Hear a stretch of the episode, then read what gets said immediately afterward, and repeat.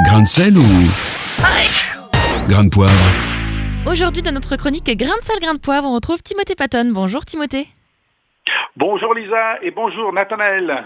Alors, ce sont les manifestations contre les violences policières qui fait le sujet de votre chronique, Timothée. Alors Lisa, juste avant d'entrer dans le sujet, je veux préciser que je suis évidemment, comme tout le monde, terriblement choqué, écœuré par la violence faite à ce jeune noir américain dans les mains d'un policier. Alors finalement, c'est quoi qui vous préoccupe, euh, Timothée? Euh, ben, Il y a deux choses.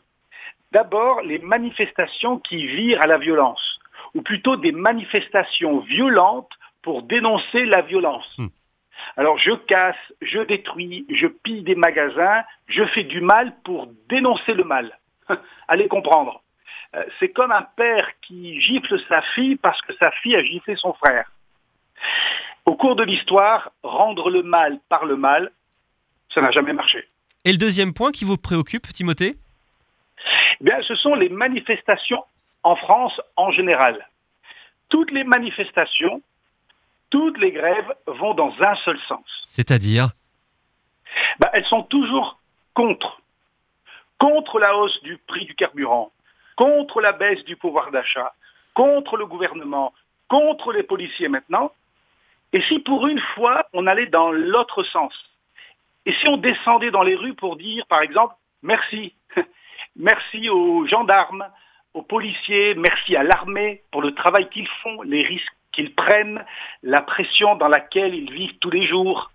J'ai appris aujourd'hui qu'en France, en moyenne, 18 policiers se font agresser par jour. Et si on manifestait pour ces policiers qui se font agresser tous les jours? Imaginez euh, des milliers de Français défiler dans nos rues, nos quartiers, avec des pancartes qui disent, par exemple, euh, Force de l'ordre, vous êtes formidables. Merci pour votre courage. Je prie pour vous.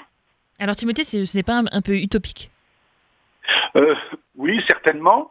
Mais en attendant de voir un jour en France de telles manifestations positives, on peut le faire chacun de son côté.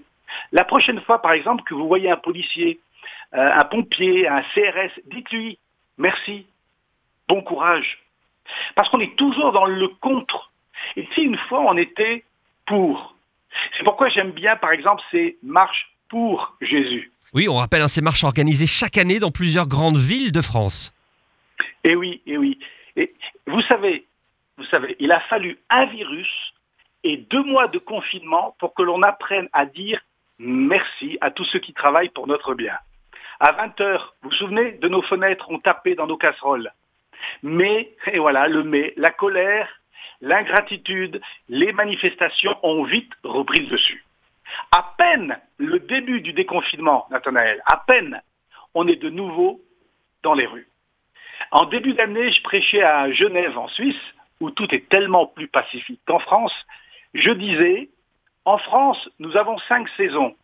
Le printemps, l'été, l'automne, l'hiver et les grèves. Merci beaucoup Timothée Patton pour cette chronique. Retrouvez ce rendez-vous en replay sur farfm.com.